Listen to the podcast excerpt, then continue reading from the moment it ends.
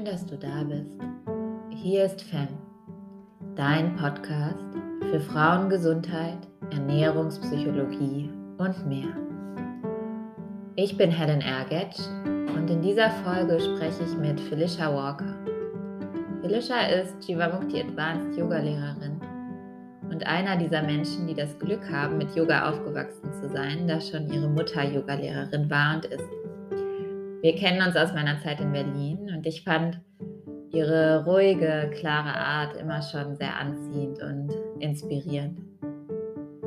Heute sprechen wir über ihre Geschichte in der Beziehung mit ihrem Körper, Essen und dem Thema Weiblichkeit. Für mich war es ein sehr, sehr schönes Gespräch und ich hoffe, Ihr könnt etwas für euch mitnehmen. Ich freue mich sehr, dass du zuhörst. Mach's dir gemütlich. Jetzt geht's los.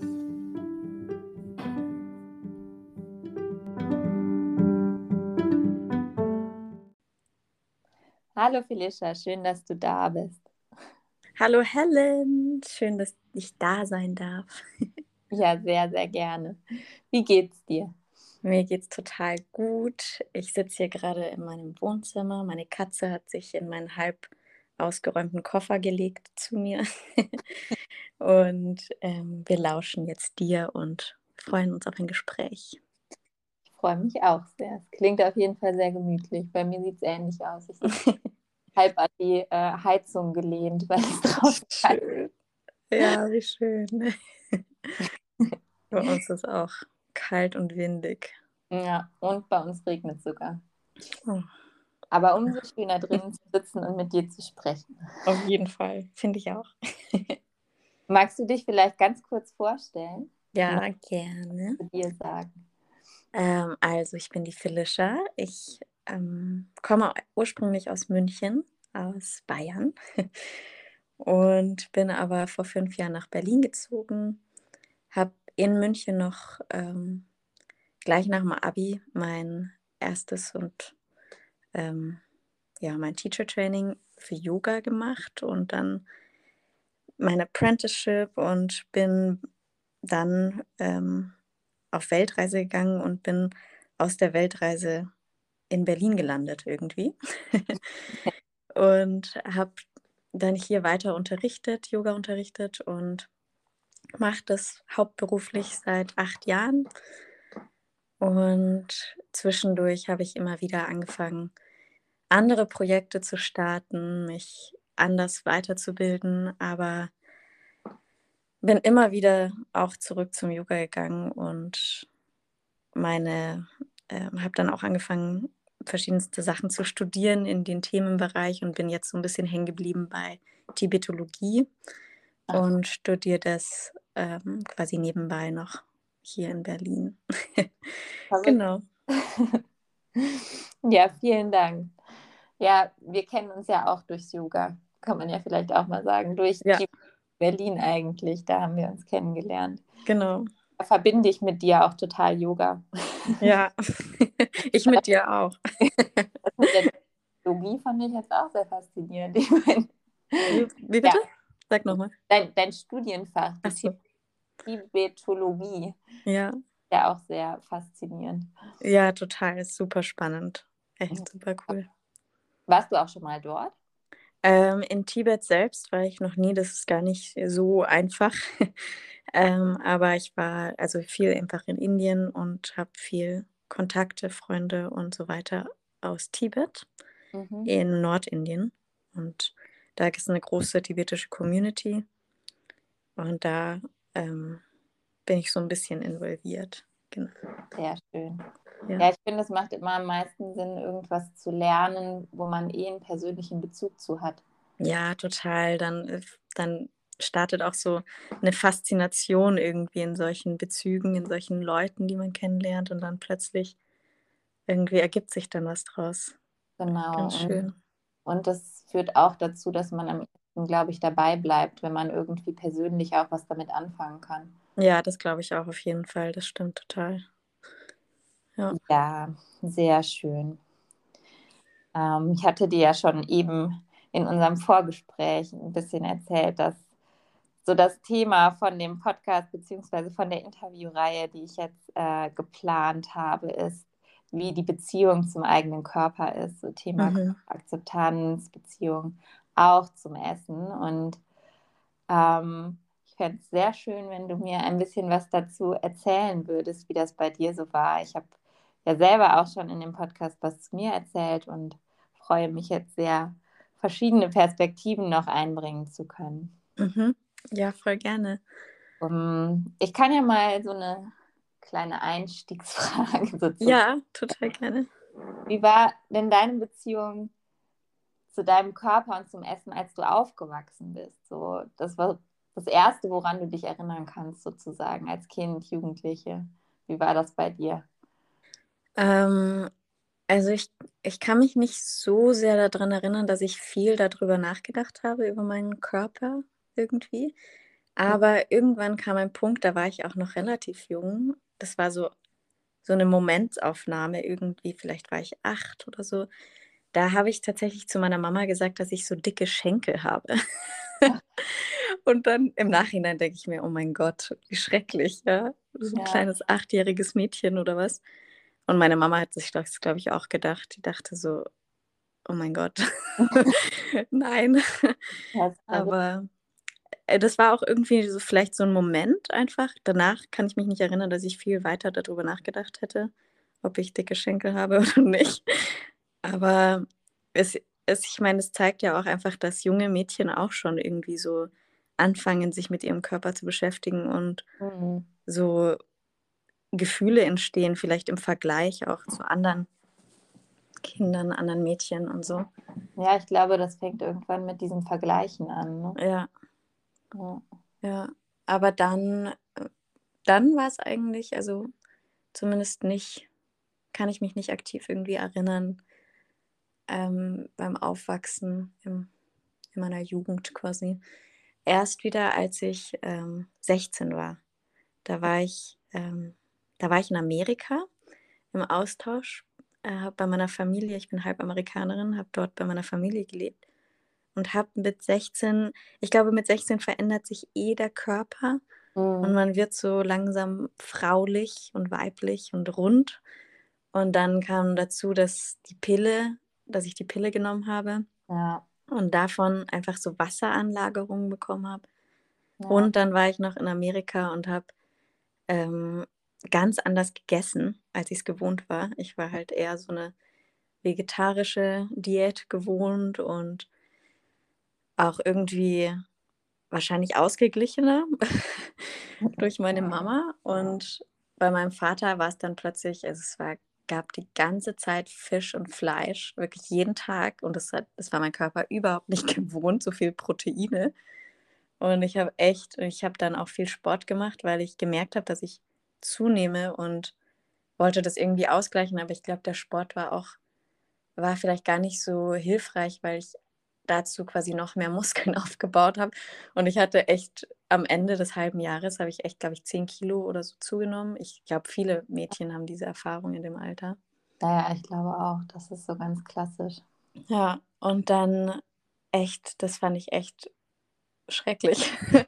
und dann kam ich nach Hause und habe hab sofort, ähm, war dann auch dieses Fleisch und den Fisch und so, diese Ernährung so überdrüssig und habe dann, bin dann Vegetarierin geworden, weil ich einfach, ich konnte es echt nicht mehr sehen. So der Gedanke an Fleisch und Fisch hat mich richtig, oh, ich fand es so eklig. Und genau, und dann habe ich auch abgenommen, nicht deswegen, ich habe auch dann die Pille abgesetzt und habe davon, glaube ich, auch sup- super viel Wasser einfach wieder verloren und war dann ungefähr wieder so wie davor. Aber das war echt voll die prägende Erfahrung für mich.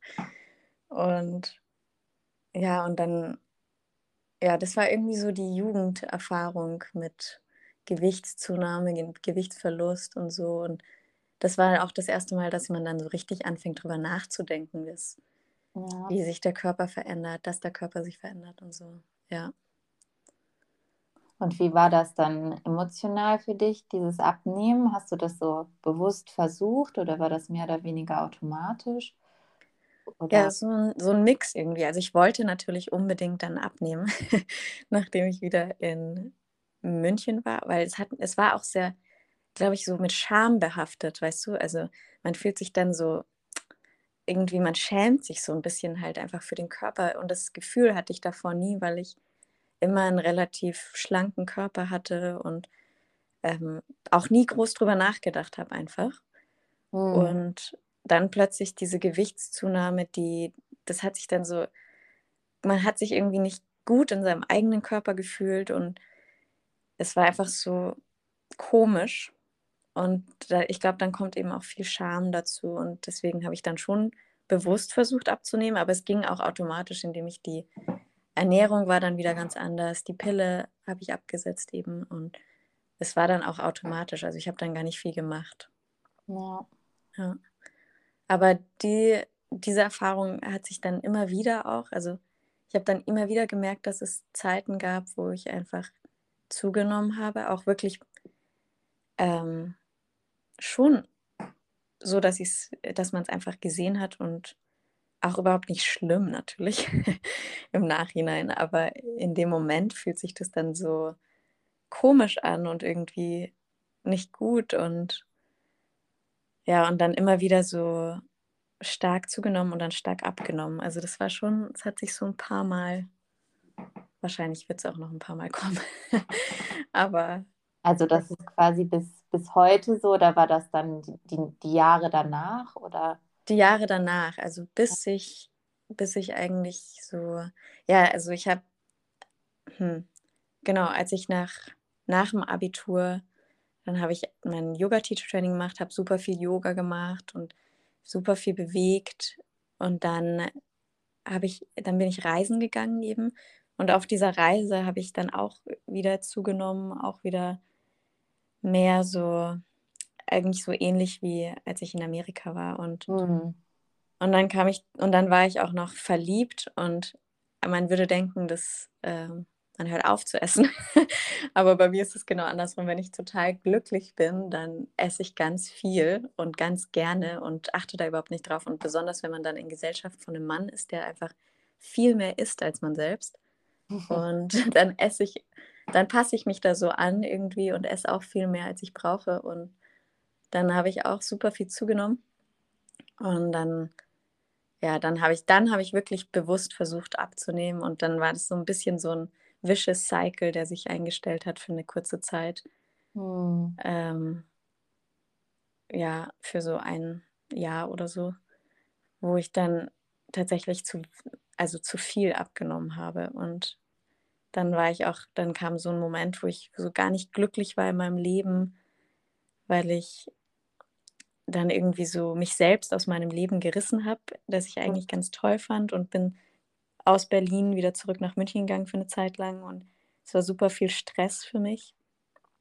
Und dann hatte ich einfach keinen Appetit, keinen Hunger und dann gleichzeitig war ich immer noch so ein bisschen, ich muss abnehmen, obwohl ich wirklich überhaupt nicht mehr abnehmen musste. Ja. Und dann war das so ein, so ein bisschen too much, glaube ich, im Nachhinein. Und was hat dir dann geholfen, da so rauszukommen aus diesem?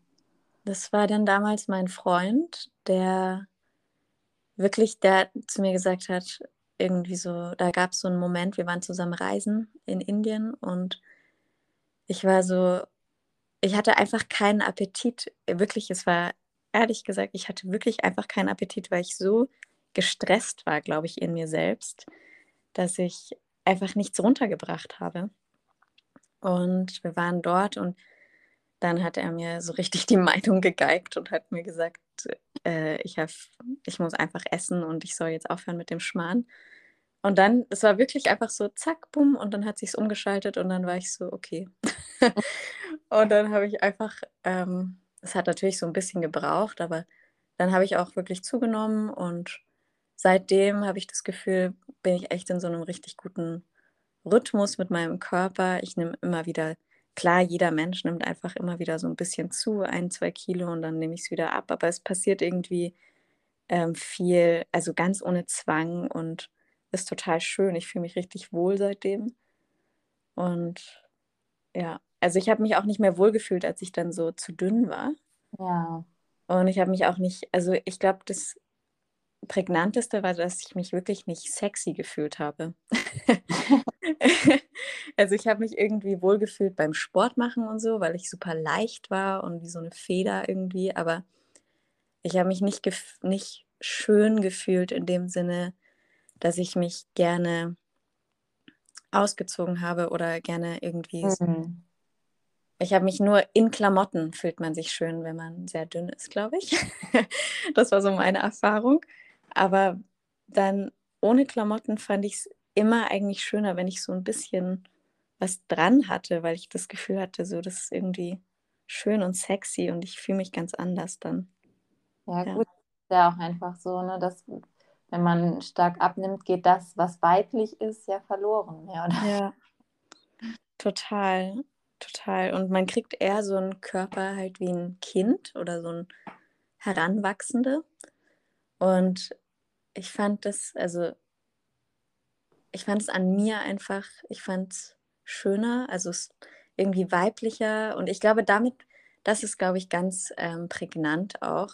Ich habe es vorhin schon ganz kurz gesagt, so dass man aus dem Heranwachsen als Frau oder als Mädchen plötzlich einen Frauenkörper bekommt. Und ich glaube, diese Umstellung ist super schwierig für ganz viele ja. junge Frauen und war auch für mich total schwierig irgendwie. Und ich glaube, in dieser Zeit sind dann entstehen solche, solche Zyklen irgendwie, wo man zu viel abnehmen will, weil man irgendwie zurück zu dem will, wie man es gewohnt ist. Ja. Aber wenn man sich dann mal dran gewöhnt hat, an diesen an so ein bisschen Weiblichkeit und auch gemerkt hat, wie schön das ist und es so umarmen kann, ich glaube, dann, dann ist sehr schön. also so fühlt sich im Moment zumindest für mich an. Das klingt sehr gut. ja. Und ähm, würdest du sagen, dass Yoga dich da in irgendeiner Form auch bei unterstützt hat bei diesem Prozess des Übergangs? Oder war das jetzt tatsächlich mehr so ein Mhm. emotionaler Wachstumsprozess irgendwie auch angestoßen durch deinen damaligen Freund oder was ist da dein Gefühl? Spielt Yoga da irgendwie eine Rolle in diesem Körperbewusstsein, diesem Ankommen im Körper? Ich glaube auf jeden Fall natürlich. Ähm, und dadurch, dass Yoga so ein großer Teil meines Lebens ist, kann ich das, glaube ich, gar nicht so wirklich auseinanderhalten. Ja. Weil mein ganzes Leben dreht sich eigentlich immer mit und ums Yoga und um diese, die Philosophie ähm, und auch Buddhismus in den letzten Jahren viel mehr. Und ich glaube, dass das total den großen Platz einnimmt in diesem, im Körperbewusstsein und auch in der Akzeptanz auf jeden Fall und der Achtsamkeit mit sich selbst. Ähm, aber ich glaube, es ist auch ein emotionaler äh, Prozess, wie du gesagt hast. Einfach so ein Wachs, so ein Wachsen, Hineinwachsen in sich selbst und nicht nur eben emotional und äh, psychisch, sondern auch körperlich in sich hineinwachsen und sich finden in seinem Körper und akzeptieren. Aber auf jeden Fall hat Yoga und auch Yoga Asana natürlich einen großen Teil dazu beigetragen, dass ich da oder dass man sich irgendwie vielleicht mehr akzeptieren kann einfach. Und also ich glaube, den größten, den größeren Teil hat tatsächlich Meditation für mhm. mich ausgemacht und ja. ähm, diese Achtsamkeit in, genau. Ich glaube, Körper, dass die Asana-Praxis kann manchmal sogar auch ähm, hinderlich sein, weil man eben, also es oft vielleicht auch als Sport macht oder als hm, so 'n körperliche so 'ne körperliche Übung eben, was es ja auch ist. Genau. Aber ich glaube, dass eben die psychische Komponente viel wichtiger ist und Meditation hat mir auf jeden Fall immer ganz viel gebracht und bringt mir immer noch unendlich viel. Und ich glaube auch auf da ganz viel gemacht, ja. Ja. Ja, ja das ich sehe das ähnlich. Also, ich ich habe ja meine Masterarbeit auch zum Thema Yoga, achtsames Essen und Essstörungssymptomatik geschrieben und mhm. damals war das Erste, was meine Dozentin zu mir gesagt hat, ja, ist das nicht wahrscheinlich so, dass die Yogis so wie die Balletttänzerinnen alle besonders dünn sind und eher so einen Hang zur, sagen wir, Mhm. Störungssymptomatik haben, weil Mhm. es eben so eine körperliche Praxis ist. Mhm. Und ähm, es gibt diesen Aspekt natürlich. Und wenn man, wenn ich auch ganz ehrlich bin, der, der Punkt, warum ich ganz ursprünglich zum Yoga gekommen bin, war auch so die körperliche Praxis. Ne? Als ich angefangen habe, da war das eine körperliche Praxis für mich. Aber diese körperliche Praxis hat mich zu den anderen Aspekten und Bereichen von Yoga hingeführt. Ja, Weil wenn ich diese körperliche Praxis am Anfang nicht gehabt hätte, die mir den Zugang geschaffen hat zum ganzen Bereich Yoga, dann wäre ich vielleicht gar nie dahin gekommen zu, ja, zu der Meditation und zu der Philosophie und letztlich auch zu dem körperlichen Loslassen. Man hat halt am Anfang vielleicht eher die körperliche Praxis gehabt, aber man lernt ja durch diese körperliche Praxis auch irgendwann dann in den Körper zu kommen und zu spüren, was man braucht und dann mehr und mehr eben loszulassen, wieder den körperlichen Aspekt. ja, total. I agree. Voll. Also ich bin auch klar, jeder macht vor allem, ich habe angefangen, als ich Yoga, als ich 15 war ungefähr. Also ich habe als Kind Ja. Yoga gemacht und dann aber mit Jivamukti Yoga habe ich angefangen, als ich 15 war. Und klar, wenn man 15 ist, dann denkt man auch nicht groß über irgendwelche. Es hat mich schon immer fasziniert, die Philosophie, aber ich habe ähm, es natürlich auch hauptsächlich gemacht, weil es einfach Spaß gemacht hat, meinen Körper zu bewegen und ähm, so Kraft zu finden in meinem Körper und Balance und auch so ein bisschen diese Flexibilität zu Ja. entdecken und so. Und ich glaube, dann führt das, wie du sagst, führt das einen und hat mich auch total dahin geführt, dass ich immer mehr gemerkt habe, okay, das Körperliche fühlt sich schön an, aber es ist halt eine körperliche Praxis, aber was dahinter steckt und was diese fünf Minuten vielleicht in Meditation am Anfang oder am Ende einer Stunde, ich glaube, das hat mich wirklich auch so sehr beeindruckt und obwohl ich es ganz lange nicht selber gemacht ha- habe, ähm, freiwillig zu Hause mich hinzusetzen und still zu werden, ähm, weil diese körperliche Übung und Praxis so prägnant war und so wichtig. Aber als es dann irgendwann mal diesen Samen, der Samen irgendwie angefangen hat zu wachsen, äh, habe ich echt bemerkt, dass das einfach so mir so viel gibt und so viel beinhaltet und verändert in mir, was so eine körperliche Praxis für mich gar nicht machen kann, aber auf jeden Fall eben den Samen setzen kann. Ich sehe das auch so. Für mich ist das definitiv genauso. Das ist ganz schön, dieses äh, Beispiel mit dem Samensetzen, weil ich das auch so empfinde, dass einfach Yoga was in mir ja ausgelöst hat und in mich in eine Richtung hat gehen lassen, die letztendlich dann was ganz anderes wurde, als es eben am Anfang war, diese körperliche Praxis. Aber Mhm. kam das äh, ursprünglich daher und dafür bin ich auch sehr dankbar, weil bei mir ist es auch ganz ähnlich gewesen. Früher, wenn ich dachte, ich muss jetzt mal meditieren, habe ich mich hingesetzt und nach zwei Minuten gedacht, es kann nicht sein, dass noch nicht fünf Minuten vorbei sind. Ja. ja. Aber das ist halt was, was sich dann irgendwie entwickelt. Mittlerweile ist meine Meditationspraxis mir wichtiger als die körperliche Asana-Praxis. Das Ja. ist quasi die Basis Ja. für alles, für meinen Tag.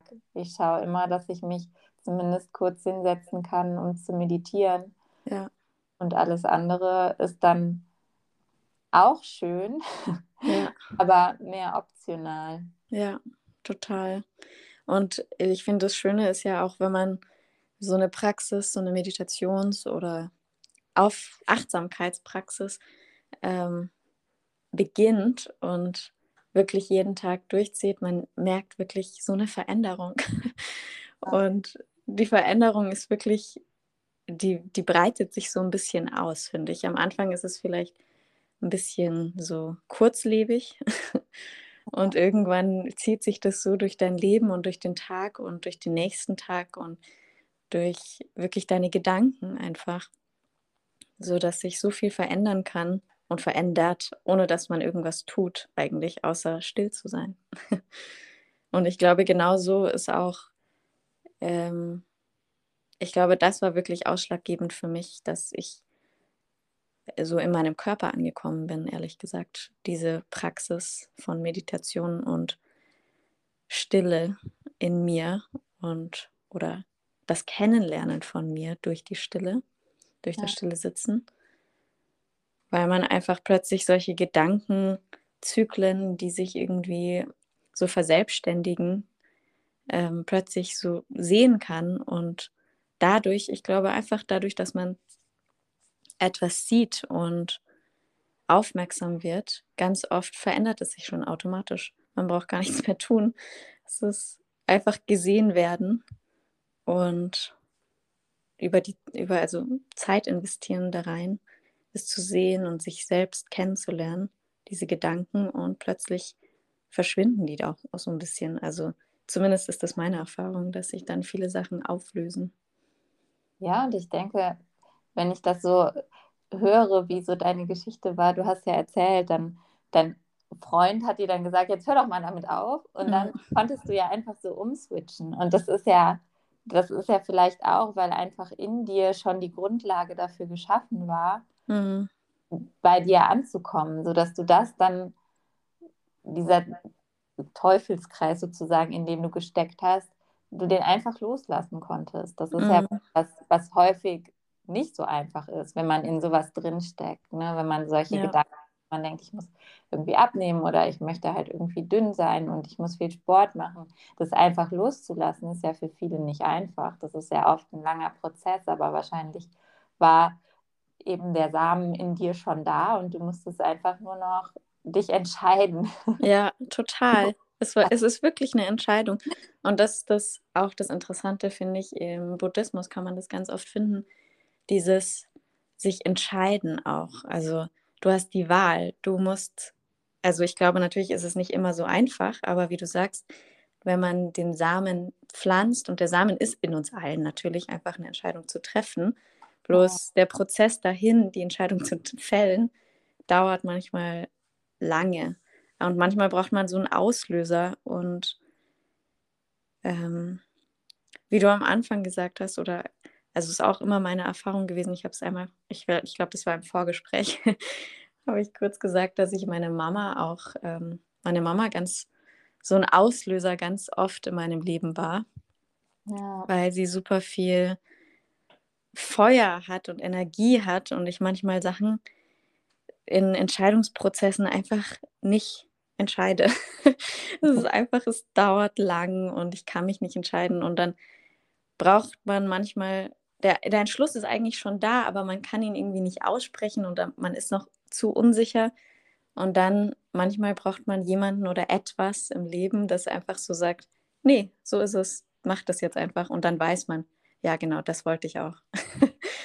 und dann kann man die Entscheidung plötzlich fällen. Also ich glaube, es ist echt so ein bisschen Typabfrage, aber für mich war das schon oft so, hm. dass ich so einen Anstoß gebraucht habe und dann war es ganz klar und die Entscheidung war völlig einleuchtend und ich wusste eigentlich, es war von Anfang an die Entscheidung, die ich wollte. ja, voll schön. total schön mit deiner, mit deiner Mama. Ja. Meine dass Mama. ja so oft äh, den Anstoß gibt. ja, ich finde das auch voll süß. ja, also besonders als ich ähm, noch jünger war, glaube ich, da war das schon oft so. Glaube ich, kann ich mich ein bisschen besser entscheiden und schneller so einen Entschluss finden und wissen, was gut für mich ist. Aber das ist eben auch ein Prozess, glaube ich. Ja. So ein Kennenlernprozess. Ja. Stimmt. Ja. Wenn du jetzt ähm, anderen da irgendwie eine Hilfestellung geben wolltest, beziehungsweise wenn du, wenn jemand zu dir kommen würde und dich um Rat fragen würdest zu diesem Thema, was würdest du dann der Person raten? Gibt es da irgendwas, was du gerne sozusagen allen Frauen sagen möchte, die mit dem Thema zu tun haben? Wow. Das ist eine große Frage auf jeden Fall. Ich würde sagen, äh, kauf Helens Buch und hör die Helens Podcast an. Nee, aber, also das würde ich auf jeden Fall sagen. aber wow, das ist echt eine schwierige Frage, finde ich. Also ich denke tatsächlich, ich glaube, ich würde sagen, dass es ähm, eigentlich das, was wir schon gesagt haben, dass, ähm, dass es ein Prozess ist und dass es auch eine Entscheidung ist. Ja. Dass es beides ist und es immer zusammenläuft. Und ich glaube, dass je nachdem, wenn es ähm, wie lange und wie schwer und wie stark sich das durch dein Leben zieht, natürlich, ähm, die Entscheidung schnell oder langsam getroffen werden kann. Aber die Entscheidung, glaube ich, ist noch nicht mal das, dass es aufhört von einem Moment auf den anderen, sondern dass man etwas tut, dass man sich damit auseinandersetzt, dass man sich mit sich selbst auseinandersetzt. Und ich glaube, diese Entscheidung können wir immer fällen. Und das ähm, verändert auf jeden Fall was im großen Stil, auf lange Zeit. Und dass sich vielleicht nicht immer alles von 0 auf 100, also dass es sich nicht von 0 auf 100 lösen kann und wird wahrscheinlich, aber dass man, glaube ich, wirklich mit dieser Auseinandersetzung mit sich selbst in der Stille, in Meditation und in zum Beispiel auch, finde ich Yin-Yoga ganz toll dafür, wenn man jetzt sagen, nicht sich hinsetzen möchte und nicht weiß, wo man anfangen soll, vielleicht auch, mhm. dann finde ich Yin-Yoga auch eine ganz tolle Sache, weil man eben so eine Stille, in eine Stille hineingeleitet wird, ohne dass man ähm, aufrecht sitzt und sondern man kann sich so loslassen und seinen Körper entspannen. Ja. Und gleichzeitig findet man Stille nicht nur im Körper, sondern auch mehr und mehr im Geist und man, wenn man sich darauf einlässt. Und es ist, ja, ich finde, das ist auch eine ganz tolle Methode, um anzufangen, sich kennenzulernen. Ja, total. Ja, vielen Dank. Das war sehr schön. Danke dir. Ich fand das auch nochmal ganz passend zu dem, was du vorher schon gesagt hast, dass es eben ein Prozess ist des Hinschauens. Ne? Mhm, ja wie in der Meditation, dass man einfach, wenn man anfängt hinzuschauen, dann bewegt sich dadurch schon ganz viel. Ja. Das ist, äh, glaube ich, oft entscheidend. Dass, und das Hinschauen bedeutet ja dann eben noch nicht, dass sich dann alles andere auch sofort ändern muss, aber das löst halt schon ganz viel aus und mhm. wird dann eben zu einem Samen, der wachsen kann. Total, total. Ich habe äh, lustigerweise fand ich das ein ganz praktisches Beispiel in meinem eigenen Leben vor ein paar Monaten. Ich habe ich, ich hab eine Katze gefunden letztes Jahr und die lebt jetzt mit mir und ich liebe sie über alles. Aber ich hatte einen Moment, wo ich hingeguckt habe, ich habe ihr Fell gestreichelt und da war ein kleines Tierchen. Und ich war so, egal, egal, das ist kein Floh. Ich hatte in dem Mo Moment wirklich überhaupt keine Kapazität, mich damit zu beschäftigen, dass das jetzt ein Floh ist in ihrem Haar. Ich habe einfach genommen und ihn aus dem Fenster geworfen. und dann ähm, habe ich es ignoriert und ich habe nicht hingeschaut. Ich habe alle Warnzeichen ignoriert, die immer wieder aufkamen und habe erst, als ich dann so ein bisschen mehr Raum hatte, habe ich hingeschaut und ich hätte wirklich, ich hätte es einfach an dem Tag, wo ich diesen kleinen Floh gesehen habe, hätte ich schon alles machen können. Aber ich habe nicht hingeguckt und Monate später war sie voller Flöhe. Und erst in diesem Moment habe ich hingeguckt und ich hätte es wirklich sehen können, einfach wochenlang davor. Oh. Aber ich konnte nicht, ich hatte wirklich keinen Platz. Und ich glaube, manchmal ist es auch okay, aber irgendwann kommt der Zeitpunkt, wo man es nicht mehr ignorieren kann. Und dann muss man hingucken und dann muss man handeln und man muss was tun, weil sonst breitet es sich wirklich epidemisch aus.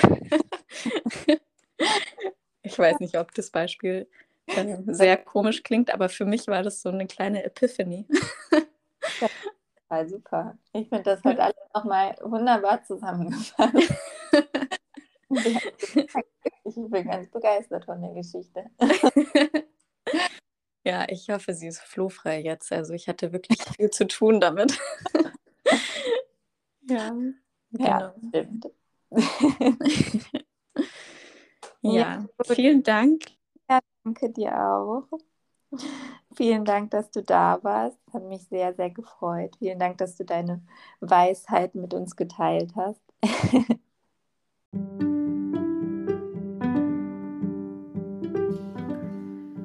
Schön, dass du da warst und vielen Dank fürs Zuhören. Ich hoffe, das Gespräch hat dir gefallen und du konntest dich vielleicht an dem einen oder anderen Punkt wiederfinden oder etwas für dich mitnehmen. Ich freue mich auf jeden Fall sehr auf weitere Interviews, weil ich persönlich selber finde, dass so Geschichten von anderen immer wahnsinnig viel mit mir machen und ganz viel bewegen können, wenn wir erkennen, dass einiges, was wir erleben und empfinden, von anderen genauso wahrgenommen und erlebt wird. Und das hat schon eine sehr entlastende und unterstützende Wirkung. Wenn du mich und meine Arbeit unterstützen möchtest, dann teile die Folge sehr gerne oder hinterlass mir eine gute Bewertung freue mich auch, wenn du mir bei Instagram oder per Mail schreibst. Vielen Dank und bis bald.